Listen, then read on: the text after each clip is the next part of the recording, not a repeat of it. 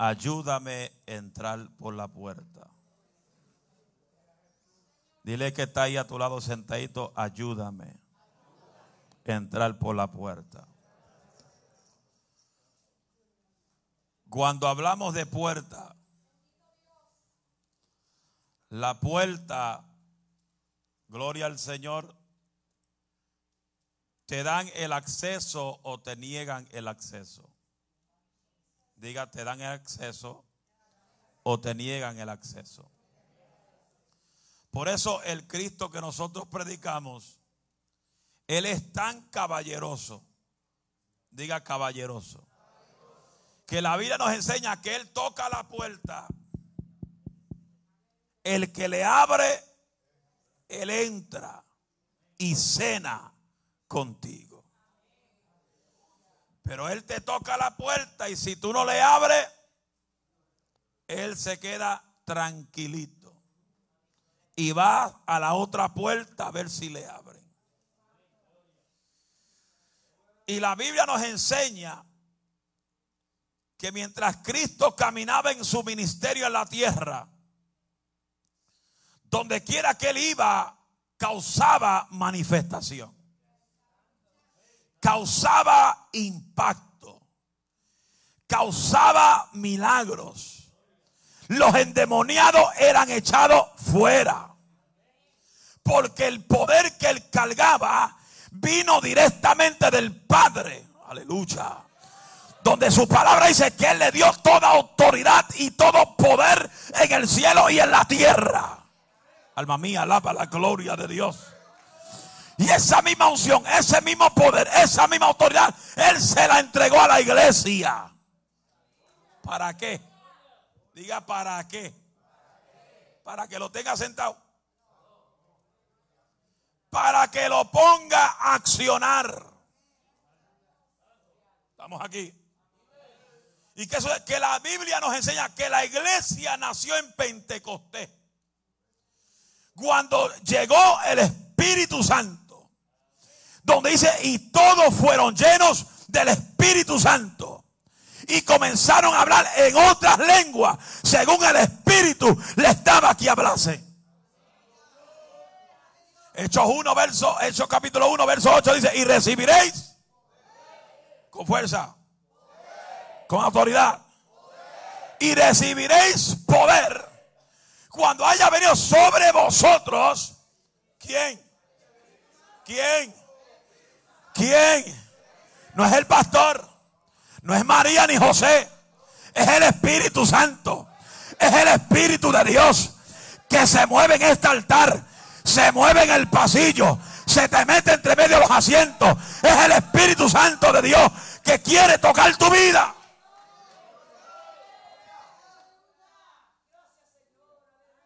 Dice, y recibiréis poder cuando haya venido sobre vosotros el Espíritu Santo. Hechos 2, verso 43 dice, y sobrevino temor a toda persona. Y muchas maravillas y señales eran hechas por los apóstoles. Yo quiero que tú entiendas. Y una de las cosas que yo enseño donde quiera que voy, usted no tiene que depender de profeta. La gente hoy en día dependen de los profetas. Déjame, déjame ir a esta actividad a ver si el profeta me profetiza. Déjame abrir el canal de YouTube a ver si encuentro a alguien en vivo, a ver si me da una profecía que es a mi conveniencia.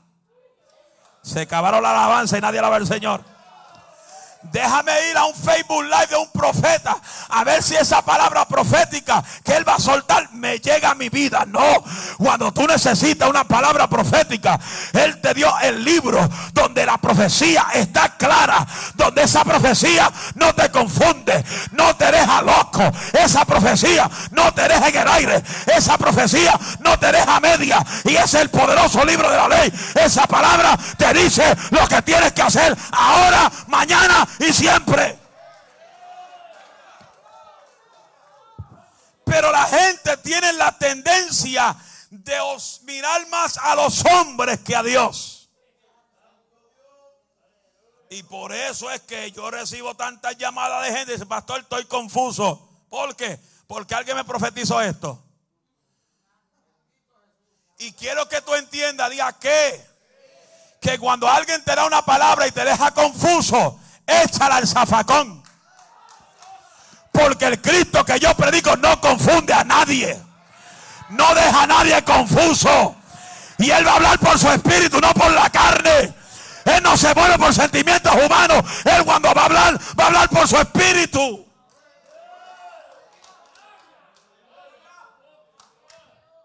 So, si te profetizan y te deja confuso, throw it in the garbage.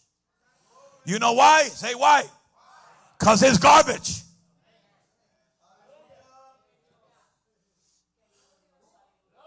Hay gente que quieren, hay gente que para tomar un paso quiere que Dios suelte el trono y se le sienta al lado. Y llevan años, llevan meses, llevan años esperando que Dios se pede del trono para escuchar una palabra profética. No, Él te dio la palabra que tú tienes que escuchar a través de la palabra. Lo que pasa que quieres entrar en desobediencia a la palabra. Y la desobediencia trae fracaso. La desobediencia trae maldición. Cuando tú te sales del plan de Dios, lo que llega a tu vida son maldiciones. Es Bible.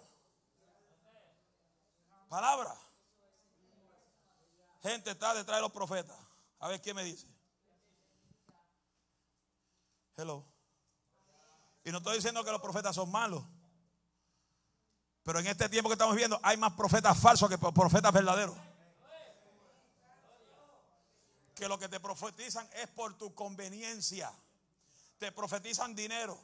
Te profetizan casa.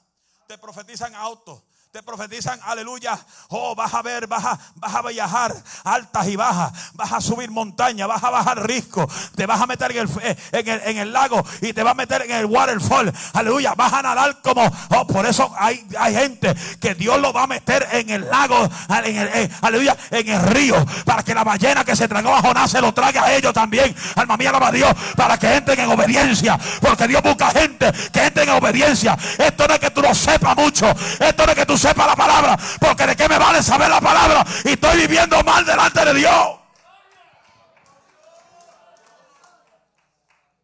Hello. ¿De qué me vale conocer la Biblia de Génesis y Apocalipsis y no la estoy haciendo? Dile que todos te, están velando. Pero una vez uno me dijo, eh, Juan José, Ah, yo no voy más para ninguna iglesia hasta que Dios no venga y me hable. ¿Sabe qué le dije? Diga, ¿qué le dijiste? Te veo en el lago de fuego, papá. La gente se cree que pueden dominar a Dios cuando le dan la gana. Si tú no me hablas, yo no me muevo. ¿Y cuántas veces te habla en la Biblia? Lo que pasa es que la gente quiere vivir a su propia concupiscencia, a su propia forma, a su propia vida carnal delante de Dios. Aleluya. ¿Y qué pasa? Que Dios anda en busca de gente que, aleluya, que dejen el pecado, dejen la maldad y vuelvan a Cristo. Se sometan a Cristo, vivan para Cristo, miren a Cristo y dejen de estar mirando las fallas de otros. Porque mientras tú miras la falla de otros, te vas a seguir cayendo en la misma falla tuya. Y como dijimos hace dos o tres domingos atrás, la iglesia es para gente enferma. Cristo escogió discípulos que antes de ser discípulos era gente imperfecta, gente pecadora, gente sin vergüenza, lleno de demonios, lleno del diablo. Y Cristo cogió sus imperfecciones y realizó una obra perfecta en ellos. Se fue la alabanza. Se fue la alabanza. Se fue la alabanza. ¿Y qué sucede? Diga, ¿qué sucede? Dios quiere usarte a ti. A ti. A ti. A ti. Y a ti. Pero ¿sabe quién Dios va a usar? Diga quién. Lo que se dejen. Porque Dios no te va a obligar a meterte a tu ministerio. Dios no te va a obligar a hacer tus talentos. Dios no te va a obligar a orar. Dios no te va a obligar a ayunar. Dios no te va a obligar a leer la Biblia. Eso, aleluya. Orar, ayunar, leer la Biblia es un acto de obediencia a la palabra. Dios no obliga a nadie a hacer nada. la gente dice, ay Señor, llevo años esperando que la profecía se cumpla, pero no hacen que se cumplen. ¿Sabe, cómo la gente espera la profecía a ver si se cumple? Así. Están sentados. Esperando a ver si la profecía se cumple. Prophesy to me, Lord. I'm waiting. I'm waiting for the prophecy. Prophesy. Rambo saca la bazooka, lanca la rama seca y tan seco.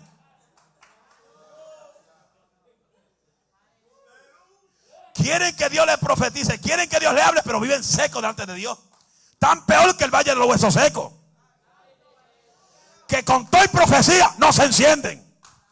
Con toda profecía no se llenan de fuego. Con toda profecía no oran ni buscan a Dios. Mientras más le profetizan, más canal se ponen, más huecos están, más vacío de Dios y más secos de Dios están. Por eso es que muchos de ellos no me llaman a mí para preguntarme.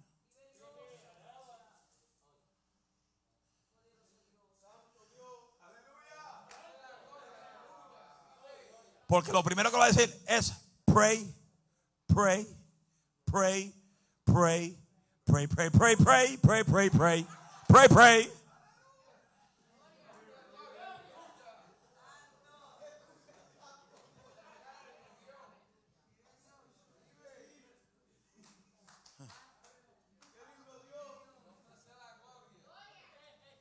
¿Qué le dije a Ney? I want a morning job. Pray.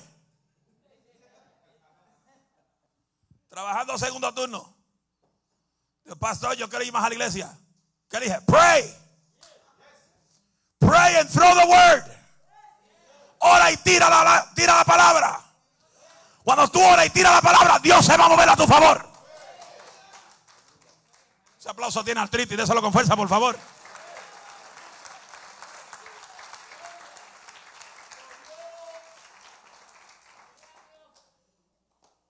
Pray. You have to pray to see manifestation. ¿Usted cree que para yo estar de pie en el día de hoy es por estar viendo televisión nada más?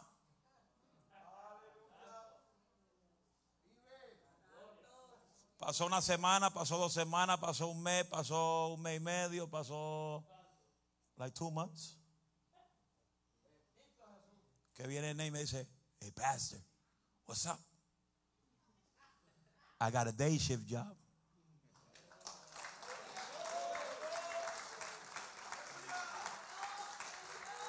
La oración con fe mueve al diablo, mueve la montaña, mueve la oposición. Estoy, estoy predicando como Jesús cuando se sentó en la barca a enseñar, alaba mi alma Jehová, pero ya mismo me pongo de pie, no se preocupe, alaba su nombre. ¿Por qué? Porque estoy cansado.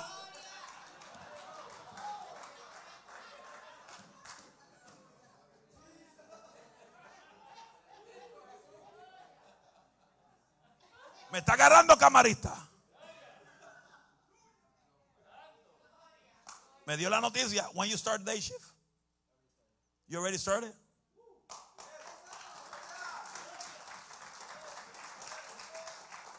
Solo vamos a ver aquí. Buscando a Dios. Tocando para Dios. Con todo chivita, aunque los religiosos me condenen.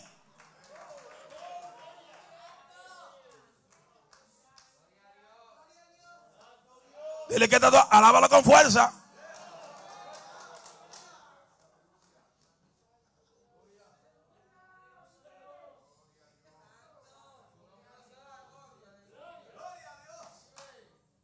La oración llena de fe mueve cualquier montaña. ¿Qué dice Marco 11? Diga conmigo, ¿qué dice? Dígame, ¿qué dice? No, usted dígame. Marco 11, verso 22 dice, tened fe en Dios. Jesús está diciendo, tened la fe de Dios.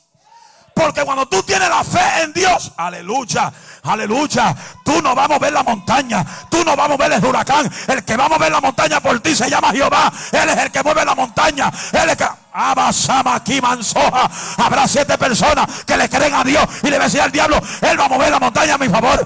Él va a. Él va a mover lo que está oprimiendo mi casa. Él va a mover los diablos de mi casa.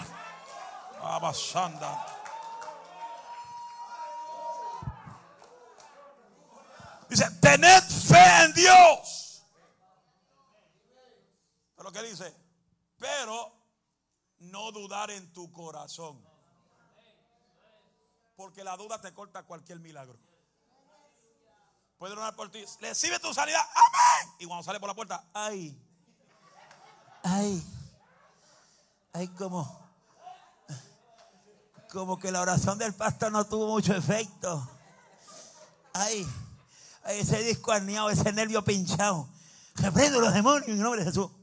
¿Para qué estás reprendiendo si tú no crees?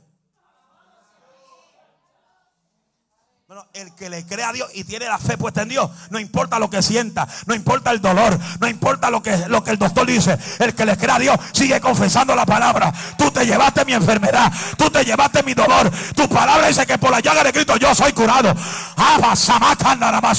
Aquí hay gente que en, estos, en estas últimas semanas Dios lo sanó de cáncer, porque aquí se mueve Dios, aquí Dios hace milagros y donde el que le cree a Dios va a haber maravillas. Y después del mensaje van a, van a haber dos personas que van a testificar aquí. Porque la fe mueve la montaña. Pero ¿qué dice, qué dice la Biblia? Jesús dijo. ¿Quién dijo? ¿Quién dijo? Le voy a decir como usted lo hace. ¿Quién dijo? Jesús. Jesús. Jesús. Pero cuando está en la casa y dice, marido. Pero cuando grita, Jesús.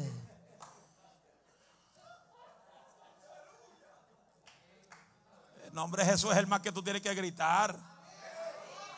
El nombre de Cristo es el más que tú tienes que pronunciar. El nombre de Cristo es más que tú tienes que gritar en tu casa que el vecino explote, que la vecina explote. Alma mía, alaba a Dios, porque ese nombre destruye los planes del diablo. Ese nombre derrotó al diablo. Ese nombre pisoteó al diablo debajo de los pies. Y tú no tienes que pelear contra el diablo. Lo que tienes que resistir al diablo. Y de vosotros irá, porque ya Cristo venció al diablo. Grite gloria a Dios. Marcos 10.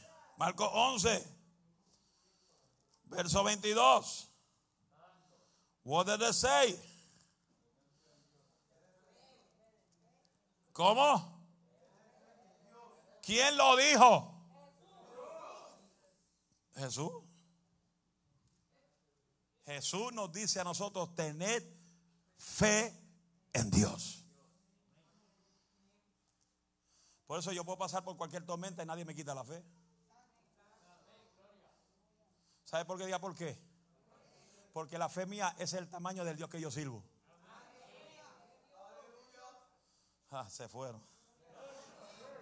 Hay gente que se confunde. Ay, pastor, yo me conformo con la fe como un granito de mostaza.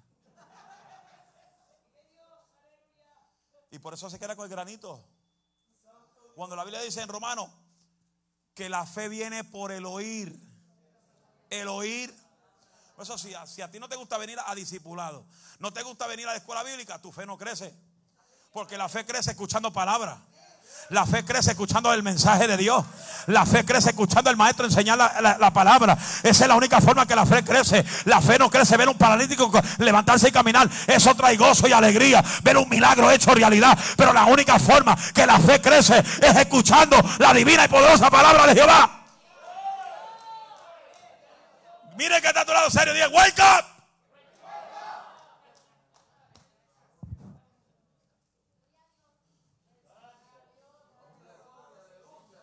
Respondiendo Jesús les dijo, tened fe en Dios.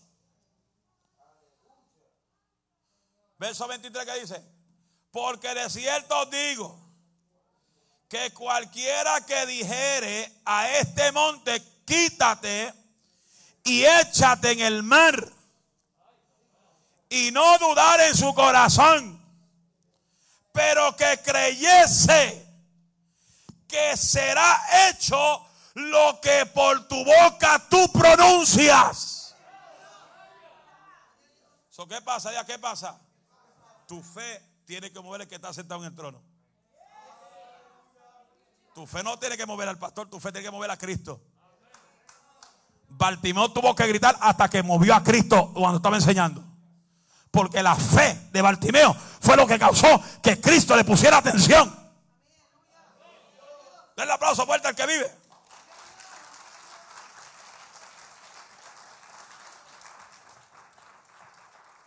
Grite fe.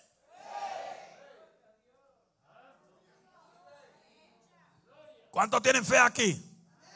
Levante la mano todo el que tenga fe. ¿Y por qué te quejas tanto?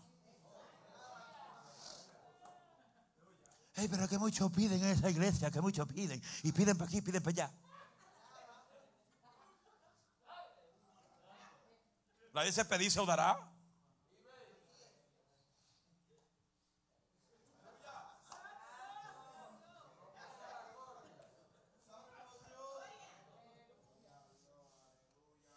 Quítate y échate al mal y no dudare en tu corazón. Porque de la abundancia del corazón abra. Solo lo que tú tienes aquí, lo que tú produces aquí, sale por aquí. Si aquí tú tienes odio por tu hermano, odio va a salir por tu boca. Si desprecia a tu hermano aquí, desprecio va a salir por tu boca. Si era un casquirrabioso en el corazón, va a salir con rabia por tu boca es que Dios me hizo así. Embuste.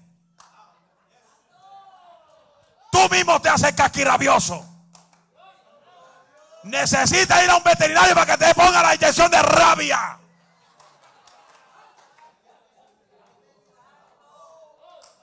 Sí, hay un montón de rabiosos en la iglesia que hablan con malas crianzas. Quieren hablarle mal al hermano. Eh, eh, eh,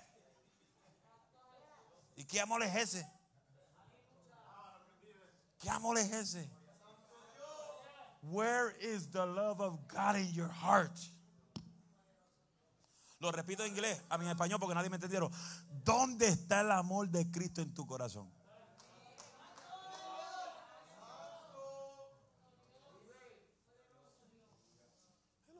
Por eso que a mí no me importa lo que diga la gente de uno. Porque a mí, a mí importa lo que esta palabra dice de mí. Porque esta palabra es la que me va a juzgar. Dios no vino a condenarte. Dios vino a salvarte. Dios no vino a, a, criticarte. Dios no vino a llevarte al infierno. Él te vino a sacar del infierno y llevarte a la gloria. Habrá gente que saben alabar a Dios en el día de hoy. Él no vino a condenar. Lo que viene a condenar son gente religiosa, gente prejuiciosa, que te ven en el piso y no te quieren levantar. Eso pasó con el cojo en el templo de Hermosa por 40 años que desde nacimiento Juan José ponían a este niño desde nacimiento a frente del templo de Hermosa y nadie lo metía dentro del templo. Dile que todo, ayúdame a entrar. Hmm, my God, Jesus. Dile que help me come in. Sí, porque es triste. Es triste que Dios trae la gente que Dios trae la gente y lo que estamos adentro lo sacamos para afuera. Y esa malicia, ese demonio lo reprende en el nombre de Jesús. Nosotros como hombres de Dios y mujeres tenemos que dar ejemplo adentro del templo y afuera del templo. Hello. Y en el trabajo también usted va a estar, aleluya, gloria a Dios, y después en la casa te oye el vecino hablando ajo y cebolla y lechuga y tomate.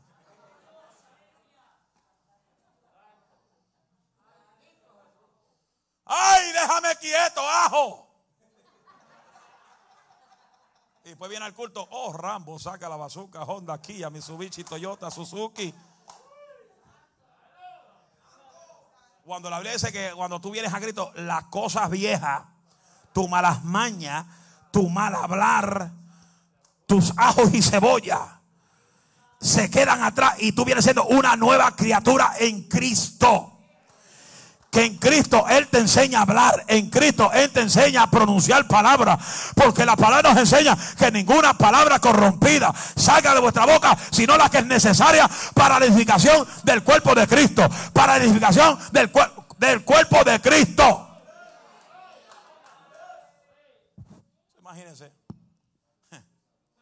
Te ponen a cantar en Facebook Live, fuego, Pentecostal, ay, Samaya, Sohar, Chamagua, beban agua.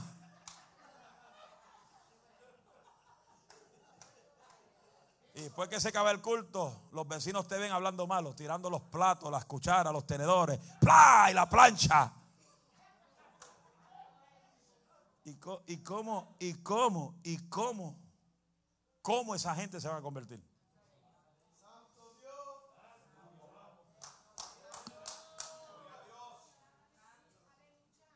¿Qué sucede? Que si por tu causa uno no llega por esa puerta, esa sangre corre sobre tu cabeza. Se fueron. Se dañó el mensaje. Hello. Por eso, por eso es que nosotros tenemos que entender que aún dentro de la congregación tenemos que tener cuidado cómo hablamos. Porque tú puedes estar en cualquier asiento y comienza. Eh, hay un vecino que lo escucha. Hay dos sillas abajo que te escuchan. Y si por esa persona, por lo que tú dijiste en esa esquina del asiento, se va de la iglesia y no vuelve, por lo que tú dijiste, o por ese comentario mal dicho, esa sangre sobre tu, corre sobre tu cabeza. Se fueron. Dile que se fueron, nadie alaba al Señor. Por eso, la Biblia dice, piensa, piensa antes de abrir la boca.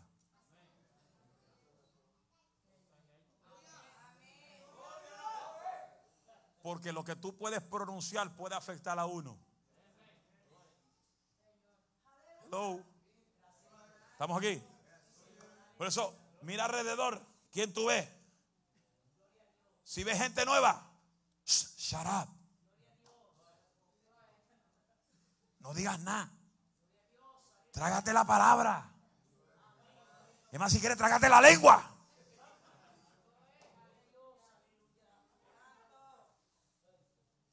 Pero ¿sabe lo que es? Que Pedro y Juan, subiendo al templo de la hermosa, Iban dos, ellos iban juntos. Porque los discípulos nunca iban solos. Dios los enviaba de dos en dos. ¿Para qué? Diga, ¿para qué? Para que se ayudaran unos a otros. ¿Sabe, lo que andar dos personas juntas y no están de acuerdo? Andarán dos si no estuvieran de acuerdo.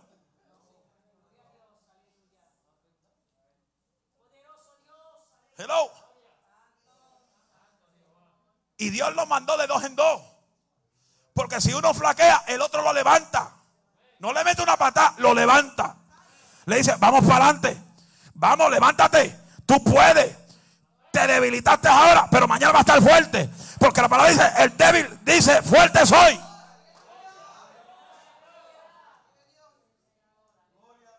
Y los dos iban subiendo al templo de la hermosa. A la hora de la oración. ¿La qué? Con fuerza. Con fuerza. Te espero aquí mañana orando.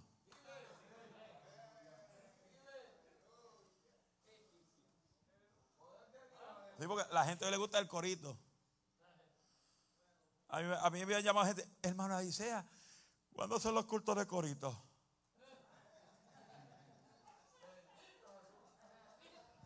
Yo le digo todos los días. Porque todos los días Dios se manifiesta. El culto más importante de todos los cultos, es, la, oración. Porque la oración destruye la fuerza de los demonios. Por eso la Biblia dice que en estos últimos días esta generación no sale si no es con ayuno ayuno, ayuno.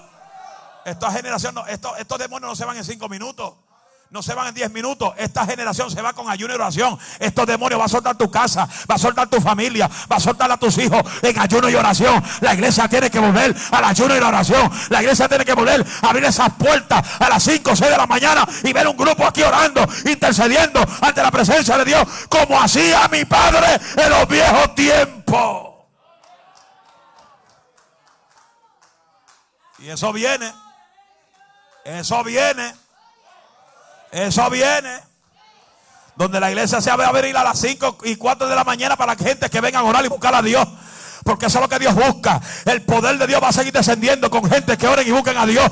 El poder, ama, ojalá y aquima. La unción va a seguir cayendo cuando hay gente que busquen a Dios espíritu y verdad. Esto no es entretenimiento. Yo no quiero entretenimiento en esta casa. Yo quiero poder de Dios. Yo quiero unción de Dios.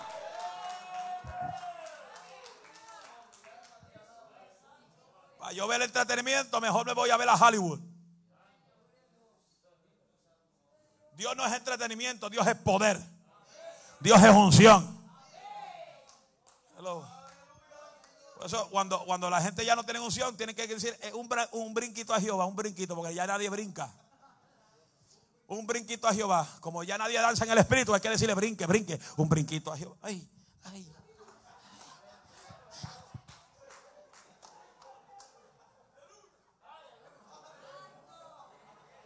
Como ya no danzan en el espíritu, hay que decirle brinquito a Jehová. Y después la otra canción, esa loca que salieron, yo no sé de dónde, no voy a decir ni el país porque no quiero que se ofendan. Que dicen, si esto sigue así, voy a llamar a Jehová. Jehová, ven, Jehová. Yo dije, tú estás llamando a alguien que tú tienes. Yo no tengo que llamar a algo que yo tengo. Espíritu Santo, ven. Yo lo tengo, está aquí. Está aquí. Pero como hay gente que se le ha ido la unción, dice, Espíritu Santo, where are you? ¿Dónde está Espíritu Santo? Y él dice, estoy dentro de ti. Camino en ti. Me muevo en ti.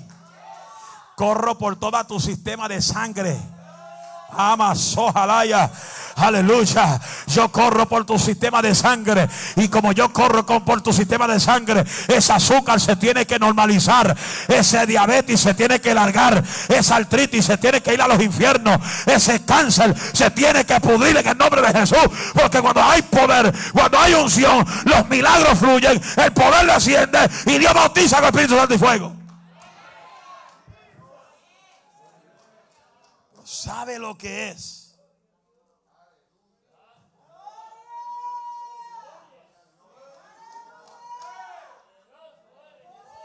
¿Sabe lo que es que este hombre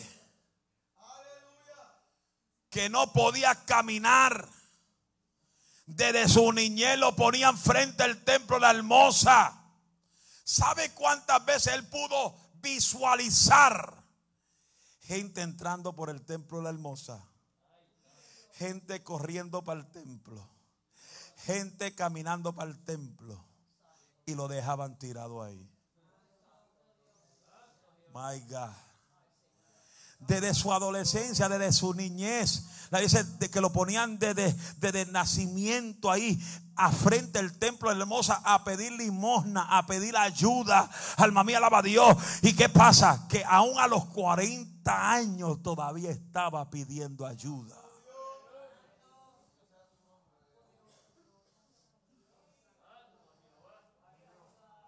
Hasta que llegaron dos hombres de fuego.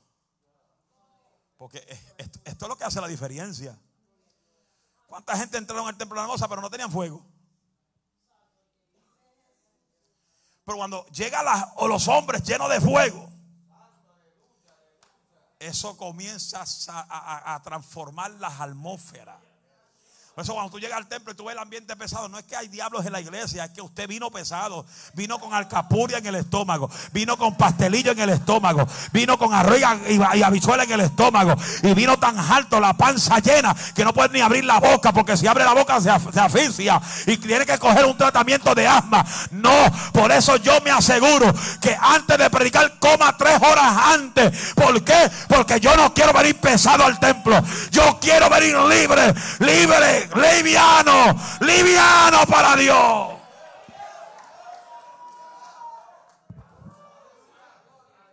Mire, yo he pasado experiencia.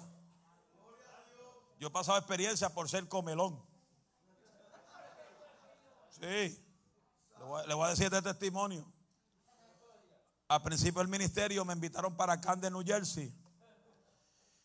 Y conmigo para, ese culto se fue José Ruiz, que antes era de aquí, con su esposa, y, me llevaron para allá, para Camden, porque para ese tiempo yo no tenía carro bueno, el carro mío botaba humo por las cuatro esquinas.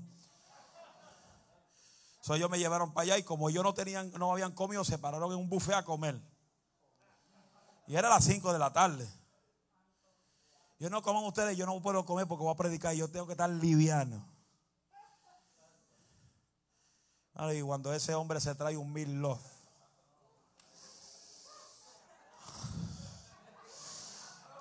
Yo dije, Rambo, saca la bazuca. Y como fue un buffet, fue un Golden Coral. Que ahí está el Milo que ni acabando se acaban. Yo dije, ah, voy a comerme un pedacito nada más.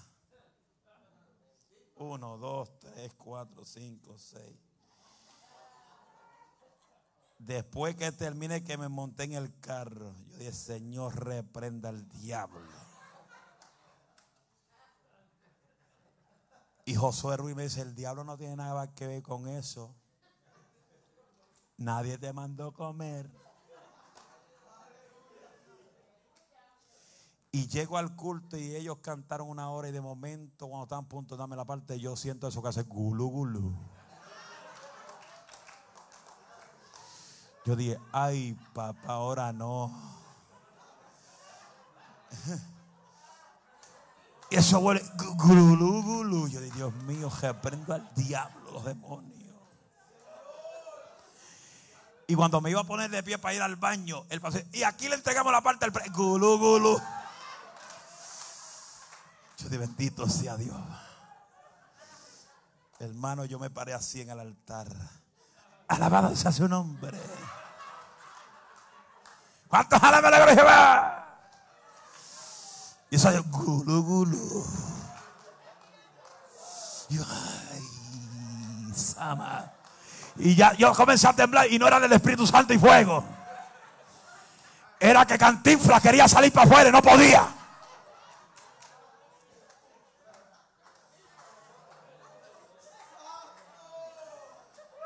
Y yo dije por el Señor, saca a los pastores del altar, por favor.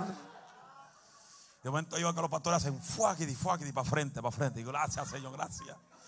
Y rompo a predicar, pero comencé con las piernas cruzadas. Y estaba trinco. Y José Ruiz, la esposa, ahí muerto la risa.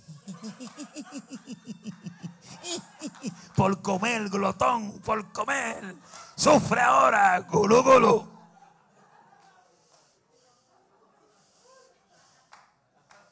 De momento cae la unción y saca un grito. ¡Fuego! ¡Ay, santo! ¡Aleluya!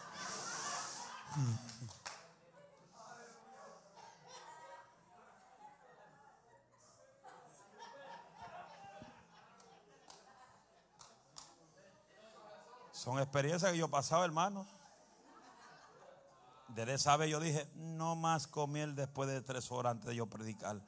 Porque si no voy a estar con gulúgulo y no en lengua.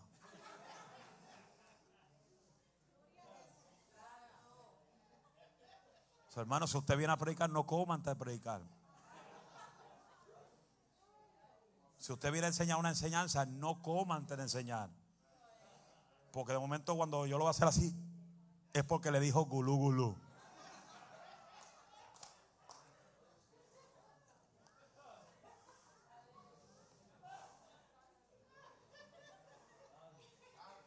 Hermano, no se ría, eso es pecado. No se ría. La iglesia de sana doctrina no se puede reír. No se ríe, hermano. Eso es pecado. Ofende a Dios con tu risa.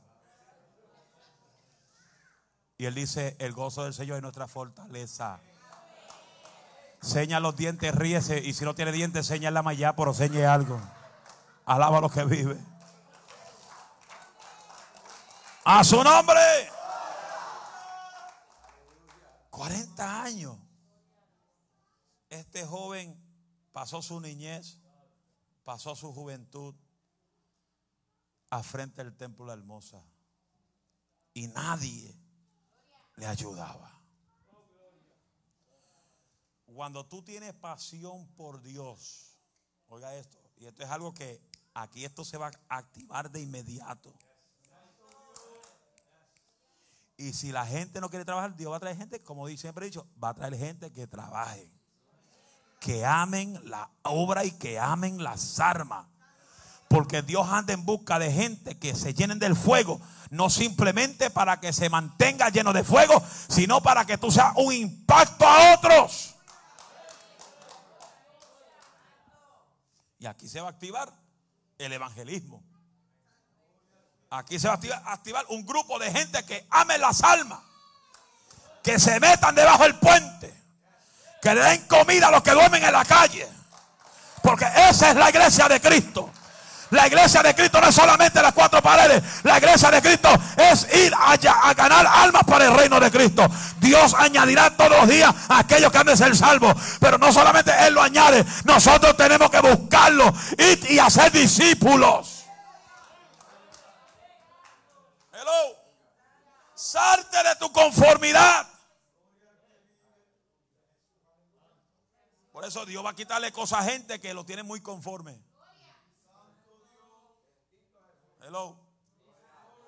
Dios te va a quitar cosas que te, que te incomoden.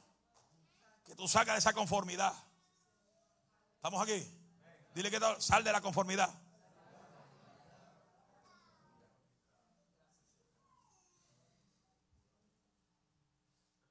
Por, su culpa yo estoy vestido de las 8 de la, de las 7 de la mañana con este su. Pues yo no, yo, yo nunca viajo así. Es la primera vez en toda mi vida que viajo vestido para predicar. La primera vez. Pues yo ando en tenis, en jogging pants, en t-shirt y una gorra. ¿Sabes lo que es ponerme jelly a las 5 de la mañana? ¿Sabes lo que es eso? Para que el pelo no se me mueva y pueda predicar.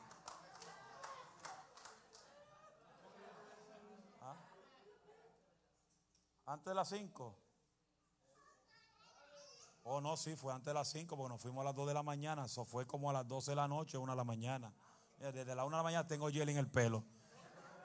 Ya ha pasado 12 horas y no se me mueve el pelo.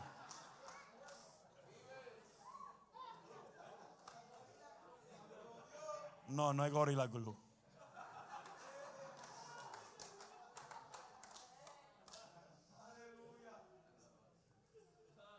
Este hombre pasó su niñez paralítico. Siguió en su adolescencia paralítico. Continuó en, hasta su juventud paralítico. Cojo de nacimiento. Hasta que hubieron dos. Digan dos. Habrán dos aquí. Dos. Que tengan la unción del Espíritu Santo. Y digan en esta hora, yo voy a salir de aquí en esta noche en esta tarde y voy a comenzar a ganarme almas para Cristo.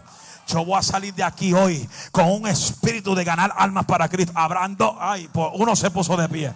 Habrán dos por lo menos que yo voy a salir y me voy a llenar del fuego y me voy a ganar almas. Habrá siete personas que se pongan de pie y yo soy uno de ellos.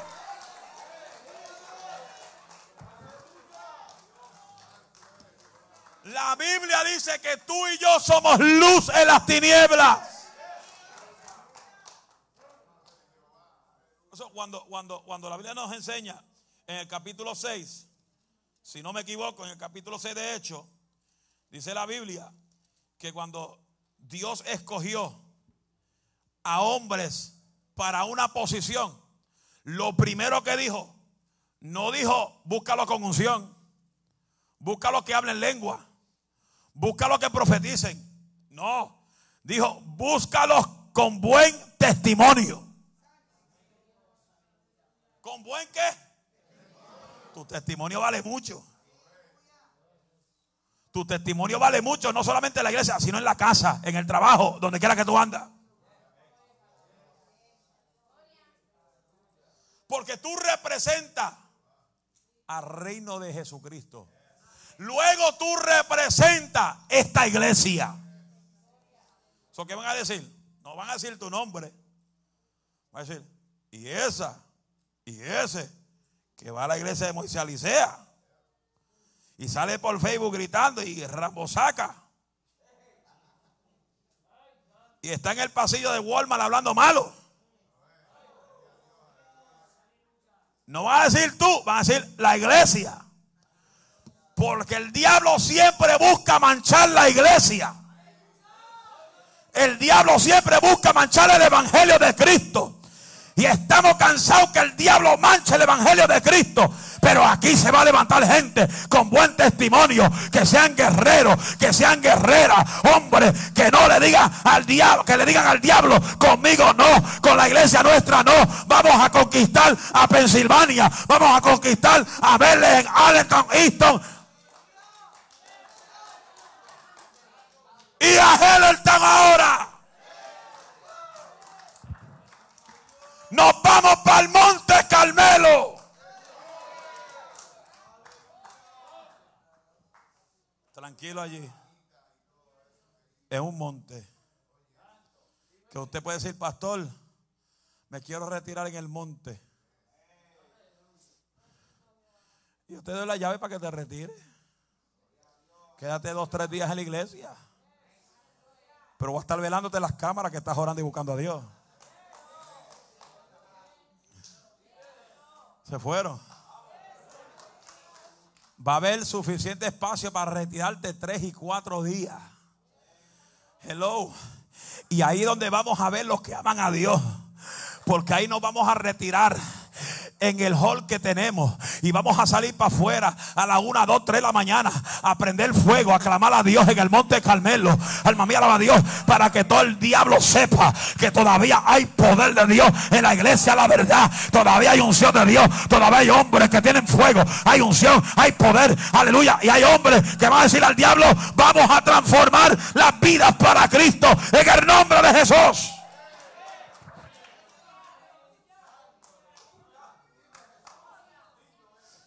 Hay gente, y voy culminando.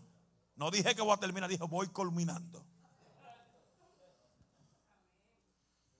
Este hombre necesitaba la ayuda de otros para poder moverse.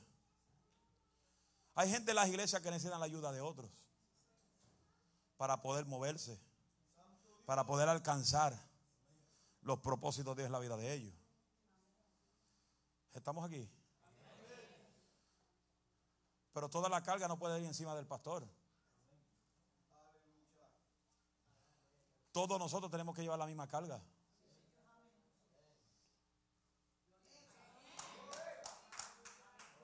¿So qué sucede? ¿Dónde está Ale? Ven acá, Ale. Tírate al piso. a ti te gusta dormir, tírate al piso. Ahí está el cojo frente al templo de Hermosa. Lo ponían todos los días ahí. No te duermas porque te echo agua. Lo ponían todos los días. Todos los días. No un día, todos los días frente al templo. Roberto, ve acá. No lo levantes. Ve acá. Da la vuelta para allá y, ven, y cursa para acá y camina para allá, pásale por el lado y dale vuelta otra vez. Sí. Vuelve para acá, para acá, para acá. ¿Cuánta gente pasaron por el lado del cojo y lo dejaron caer y tirado?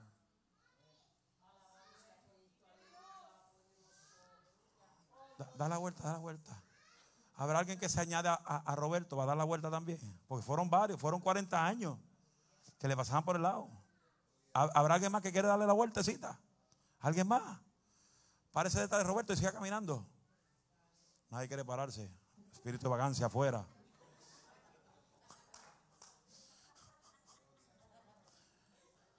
Dale, va. Y pasaba, pasó un año. Ahí va, el segundo año. Y el cojo ahí. Y ahí va, el segundo año y el cojo ahí. El tercer año y el cojo ahí. El cuarto año y el cojo ahí. Y nadie lo levanta. Y ahí va. Y va el quinto año y no ha pasado todavía. Y por ahí va. Habrá, alguien del segundo piso que baje a darle vueltecita también. Alguien en el segundo piso que baje a darle vueltecita. Y ahí viene. Pero camine más rápido, vamos. Dale prisa. Y ahí va el quinto año. Y por ahí pasa el quinto año. Y ahí va el sexto año. El sexto año. No, nadie. Eh, la gente carnal no veía ni el cojo tirado ahí. El 10, 11 y 12 y 13 y 14 años. Y por ahí pasaba el cojo. Y el cojo tirado patas arriba ahí. Y el cojo diciendo, help me, please, help me. I need some help. Y ahí va eh, 15. Y ahí va 16 años y sigue pasando la época. Y 18 años y sigue pasando. Pasó invierno, pasó el verano, pasó la primavera. No, todavía falta. No, todavía falta. Eh, es hasta los 40. No, déjalo ahí tirado. Es, es hasta los 40 años que tiene que estar tirado en el piso. Y ahí sigue. Y 20 y 25 años. Y ahí va por 30 años y el cojo ahí. Y el cojo pidiendo ayuda. Y el cojo llorando. Y ahí pasó el niño también y, y no levantó ni el cojo. Y ahí va por 35 y 35. Y ahí y va ahí y, 36 años. Y ahí va el cojo y, y, el niño se fue para allá. Y ahí va 35 y 36 años. Y ahí va 37 años. Y ahí va 38 años. Y ahí va, aleluya, 39 años. Necesito dos hombres, dos hombres, porque fueron dos hombres. Dos hombres en el número 40. Dos hombres. Dos hombres. Dos hombres. ¿Habrá hombre aquí? Dos hombres que estaban caminando a la hora, de, a la hora novena. Y los dos hombres se dieron de cuenta que el cojo estaba frente al templo. Espérate que, que se fue un hombre. Ahí llegó el hombre.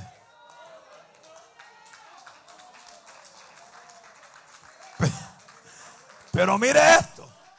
Mire esto. Tírate al piso otra vez. Cuando lo levantaron, dice la Biblia. Raúl, levanta. Dice la Biblia que los huesos del cojo comenzaron a enderezarse y aún los tobillos.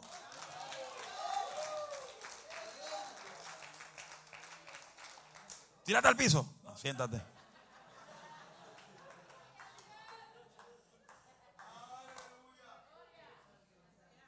Porque mientras haya vida, hay esperanza. Hello. No importa cómo tú veas la situación, mientras haya vida, hay esperanza. No importa cuánto se tarde la situación a resolverse. Mientras haya vida, hay esperanza. Ah, habrá gente que saben alabar a Dios en el día de hoy.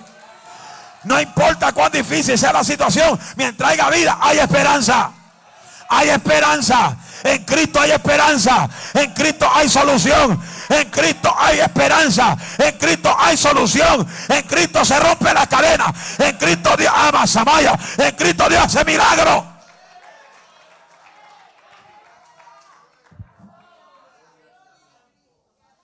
Lo bueno de esto es que cuando el, cuando el cojo vio a Pedro y Juan, dice la verdad que se quedó fijando los ojos en ellos. Hay gente que te van a estar visualizando. Donde yo trabajo yo uso mascarilla. Y no es porque tenga miedo, es porque tengo que usarla obligado. Y yo uso mascarilla y he visto pentecostales entrar a, jugarlo, a jugar en el casino.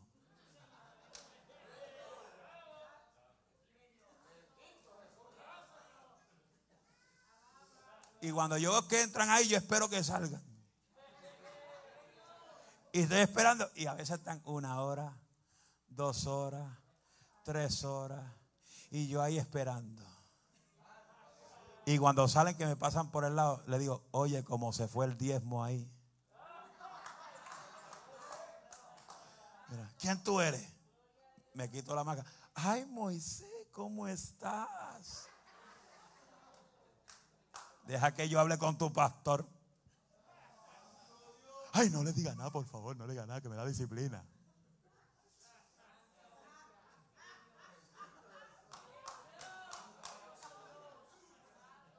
Ahora yo he visto pentecostales peleando frente a la gente, discutiendo con sus parejas, frente a la gente, y hay mucha gente. Hay algunos que cuando llegan, porque andan en el Espíritu, me reconocen rápido. Ese es Moisés Alicia. Y yo me le quedo mirando a ver si verdaderamente sabe quién soy yo. Es que cuando, cuando tú tienes el poder de Dios, oiga esto, cuando tú tienes el poder y la unción, donde quiera que tú caes, caes en gracia. Caes en gracia y el favor de Dios camina contigo.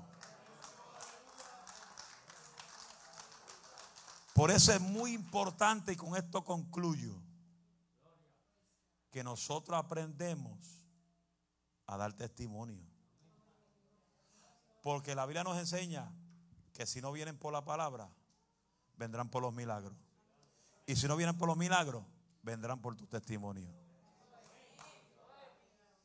¿Estamos aquí? ¿Y qué sucede? Que después que el cojo fue sanado, la Biblia dice que él entró al templo, la hermosa, saltando, brincando y adorando al Dios que lo sanó. Pero la Biblia dice que los que lo vieron brincar se decían, pero ese no era que estaba ahí tirado. Dice que se asustaron y se espantaron.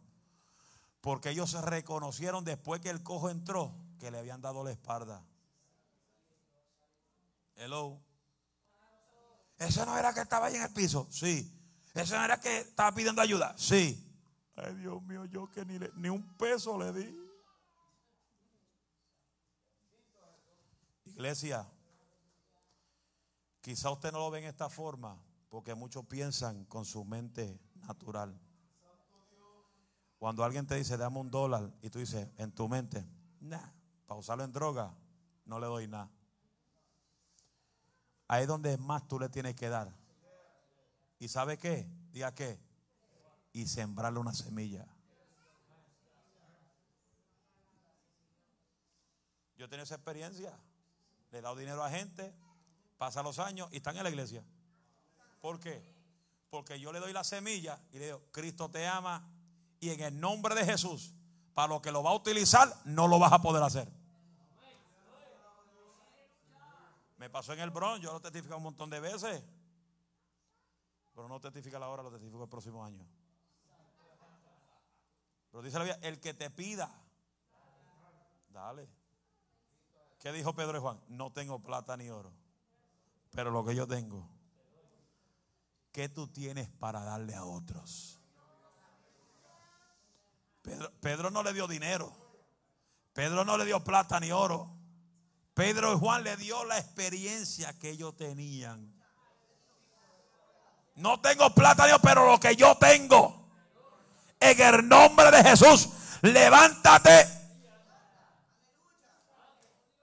¿Sabe cuánta gente al principio decía, eh, eh, dame un poco de lo que tú tienes?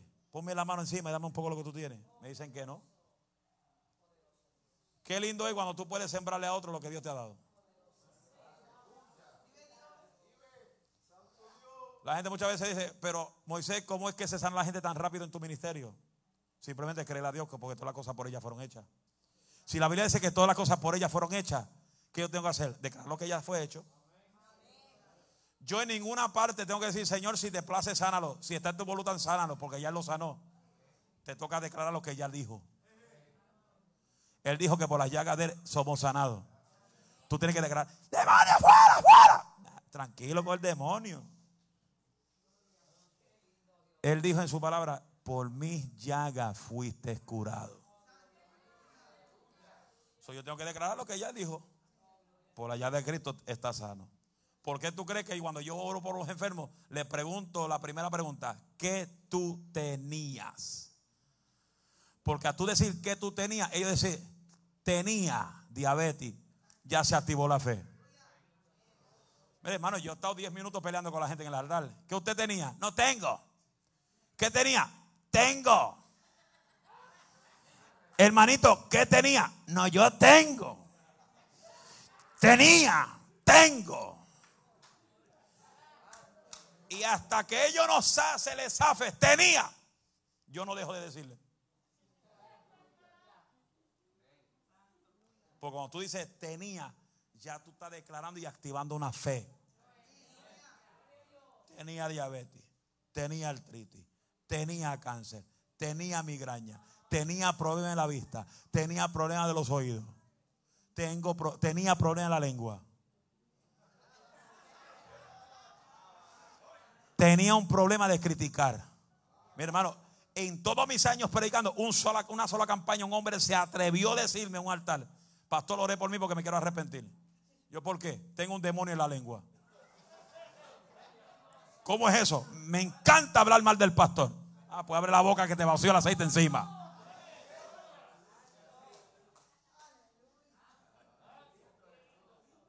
Cierro con esto. Cada vez que tú hablas mal de alguien, ¿sabe lo que cae sobre ti? Día qué? Maldiciones. Cada vez que tú abres la boca para hablar mal de alguien, no importa los errores que tenga, tú no eres el juez de ellos. Pero cada vez que tú abres la boca a criticar la falla de otro, lo que tú estás desatando sobre ti son maldiciones. Eso no hable de nadie. No te creas mejor que nadie, porque aquí nadie es mejor que nadie. Aquí la iglesia va a ver la bendición trabajando unida como un solo cuerpo en una sola visión. Estamos aquí. Póngase de pie.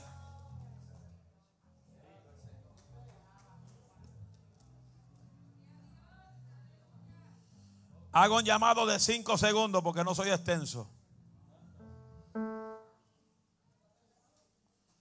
Y me gustó lo que dijo mi hermano David el jueves. Hago el llamado a salvación y voy a hacer con el pastor cinco segundos. Y nos vamos.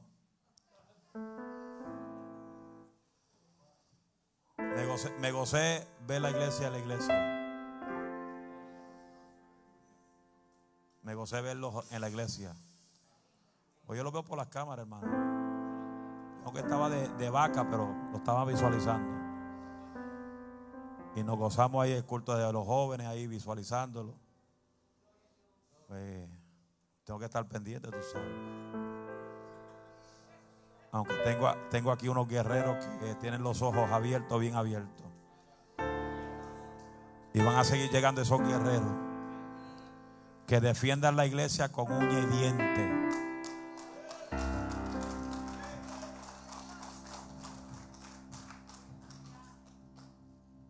La pastora y yo podamos coger una vacación a cada año. Y la iglesia corre tranquilamente bajo la presencia de Dios. ¿Cuántos dicen gloria a Dios? Habrá gente que diga, yo quiero entregarle a Cristo mi corazón. Habrá alguien que diga, yo quiero entregarle a Cristo mi corazón. No hay nada más importante que tu corazón le pertenezca al Señor. Cuento hasta cinco. Uno, dos. ¿Quién quiera Cristo o renovar su vida con Jesús? Tres. ¿Alguien quiere a Cristo? Renovar su voto con Dios. Cuatro. Cinco. Den un aplauso al Señor. Aleluya. Tome su asiento un momentito. Yo quiero que nuestra hermana Yajaira pase por aquí y testifique algo.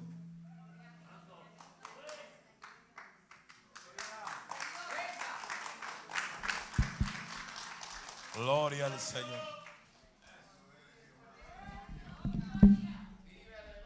Dios le bendiga. Dios le bendiga más. Primero le doy gracias a Dios por esta parte, después a los pastores.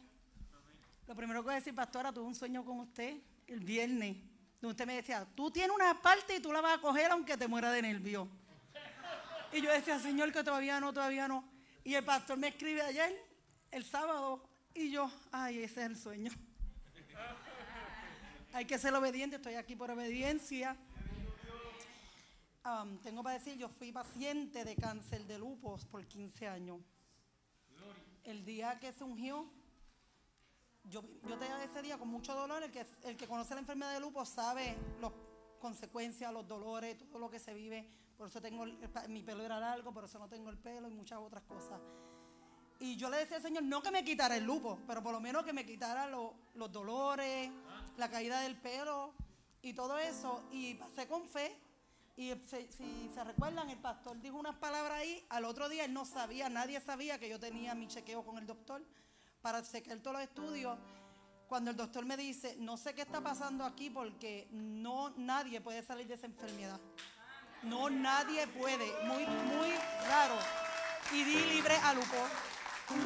Esa es una. Y tengo una canción que le pedí al hermano Poli y que es mi canción y ha sido mi apoyo y la quiero cantar con mi hermano porque no canto, no soy cantadora, pero es mía. La hice mía. Y yo quiero que la iglesia la comparte y la voy a, ya no la iba a cantar, pero la voy a cantar porque él la iba a cantar y me dijo, pues te la dejo cuando le dije. Y no, no podemos ir sin cantarla. Amarte solo a ti, Señor. Amarte solo a ti, Señor. Póngase iglesia de pie. Amarte solo a ti, Señor.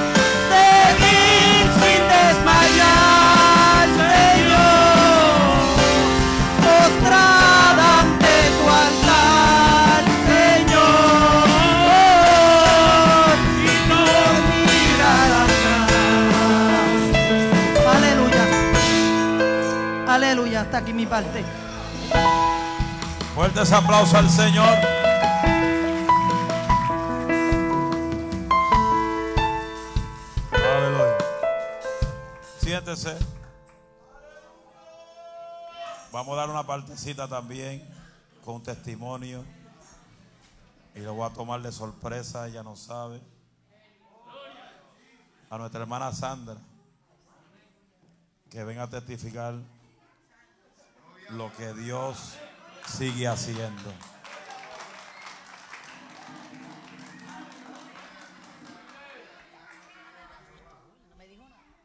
Tranquilo. Amado, que Dios le bendiga. Que Dios le bendiga mucho más. Oh, gloria a Dios. La historia es dura y es fuerte. Este, quería decir a los hermanos, ¿verdad? Que en 2011 yo tuve un problema con, con parte de uno de mis senos y fue el lado izquierdo de mi seno. En 2011 comenzó ese seno a crecer con, no sé, tenía mucha sangre dentro. Y entonces pues los médicos hicieron su trabajo, lo que tenían que hacer. No, gracias a Dios no perdí mi seno, pero ellos pues extrayeron la sangre. Y entonces, pues no sé qué sucedió, que me tocó este año la mamografía. Yo no me quería hacer una mamografía después de ese tiempo, como cinco años más no quise, porque tenía miedo. Entonces, pues una de las mamografías salió positiva y fue una odisea. Eh, yo quiero confesar algo, ¿verdad? Yo estoy viniendo a la iglesia y creo mucho en el poder de Dios. Sí creí cuando el pastor dijo que Dios iba a hacer el milagro, pero solicité también servicios médicos de un psiquiatra lo siento mucho, ¿verdad? Pero tuve que hacerlo porque hablaba con mis seres queridos y ellos no querían hablar conmigo sobre eso. Pero sabía que estaban como despidiéndose, como que algo, ellos sabían que venía detrás de esto. Fue muy duro en mi casa, muy triste. Yo sentía que nadie quería hablar conmigo, sabía que Dios estaba ahí para mí, oraba al Señor. Tenía fe de que iba a suceder. Llegó el día cuando pues me hicieron la otra mamografía esta semana. Entré acá al cuarto y pues una de las cosas que le dije, Señor, porque antes de eso le había dicho, Señor, sabes que no quiero vivir, le decía el Señor, ya me había rendido. Pero cuando estuve en aquel cuarto le dije, Señor, tú eres mi Dios. Yo dejé todo, Señor amado, Dios mío, porque te amo, porque tú me llamaste, me hiciste el llamado mientras llegó la pandemia estuve en mi casa y quiero decirle también esto, ¿verdad? A llegar al tema de lo que le voy a hablar, perdónenme que me dieron este corto tiempo, si me ponen a predicar pues me quedo como dos horas. Gloria al Señor. Pero todo esto cuando llegó esta pandemia, amado, yo miraba por esa ventana y no veía llegar los hermanos a la iglesia. El pastor tuvo un mensaje en este día de ese joven cuando lo puso ahí, el cojo que lo ponía enfrente a la hermosa y saben una cosa. Hay vidas afuera que necesitan de nosotros. Hay muchas vidas que están sedientas, se le ven en sus rostros, se le ven en sus ojos. Oh Dios mío, Señor, no hay que empujarlos mucho. Como decía el pastor con nuestro testimonio y hablarle. Vamos al tema cuando entré a aquel cuarto. Le dije, Señor, estoy en tus manos. Estoy en tus manos, Señor, y se va a hacer tu voluntad, Señor. Si esto es una prueba, ayúdame a pasarla, Señor. Cuando me llamaron, me llevaron a cuarto, me hicieron la mamografía, se la llevó al médico, me dice, no te puedes quitar, no te puedes vestir, me dijo. El médico me mandó a hacerte un sonograma de emergencia. Pues me lo leyeron el mismo día. Cuando miraba así que hacían el sonograma, yo lo veía, yo decía, Dios mío, Señor, yo no sé por qué me acordé de Sadrán, Mesaque, Abednego, no sé por qué me acordé de eso, pero le dije, Señor, estoy en el horno. Pero métete en ese lugar, Señor. Y sentía que Dios estaba ahí, amada. Sentía que Dios estaba ahí. Y yo dije, Señor, gracias porque está hecho. La mujer llega para atrás y me dice, vístete que voy a buscar el resultado. Y cuando va a buscar el resultado me dice, ¿sabes una cosa? No sé cómo pasó, pero no hay nada. Gloria al Señor. No hay nada, amados. Dios hizo el milagro. Eso lo hizo Dios para su gloria y su honra. ¿Y sabes por qué? Porque cuando Dios nos llama, tenemos que obedecer. Tenemos que caminar y arreglar aquellas cosas que Dios quiere que arreglemos con Él. Para que sigamos adelante. Dios le bendiga, amado. Esas son las cosas lindas que Dios hace en este lugar. Dele un aplauso a Jesucristo. Oh, gloria al Señor, aleluya. Todavía Dios sigue haciendo maravillas. Habrá siete personas que puedan gritar, todavía Dios sigue haciendo milagros. Vamos, vamos, habrá siete personas que digan, todavía Dios sigue haciendo milagros. Él sigue haciendo maravillas. Eso, no, es lo, es lo único que se va a escuchar aquí. Aquí Dios va a levantar los paralíticos cuando vengan. Aquí Dios le va a devolver la vista al ciego.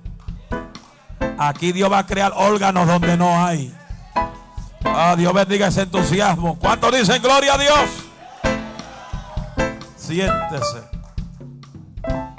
Vamos a dar los anuncios rápido. Mañana es el día de...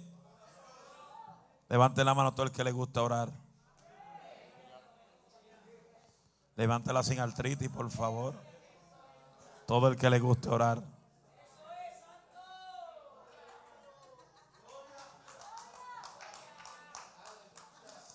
Mañana es día de oración.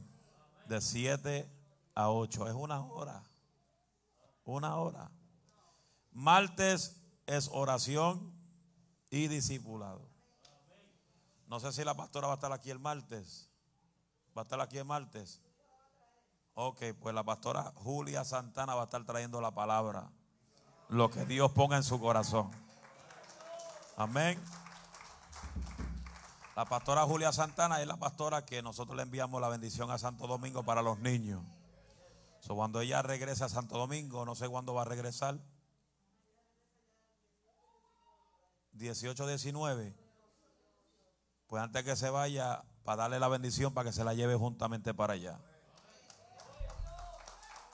Sí, porque como ella está por acá, pues nos estamos mandando para allá porque ella es la, que, la jefa, la jefa, la, como dicen en mexicano, la, el mero, la mero mero, que está encargada allá en Santo Domingo. Y pronto vamos para allá, pronto vamos para allá, Santo Domingo, a dar candela para allá. A ver si esos dominicanos sienten fuego. Santo.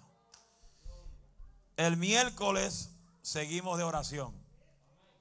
El miércoles seguimos de oración. Y el miércoles tengo la visita pastoral aquí.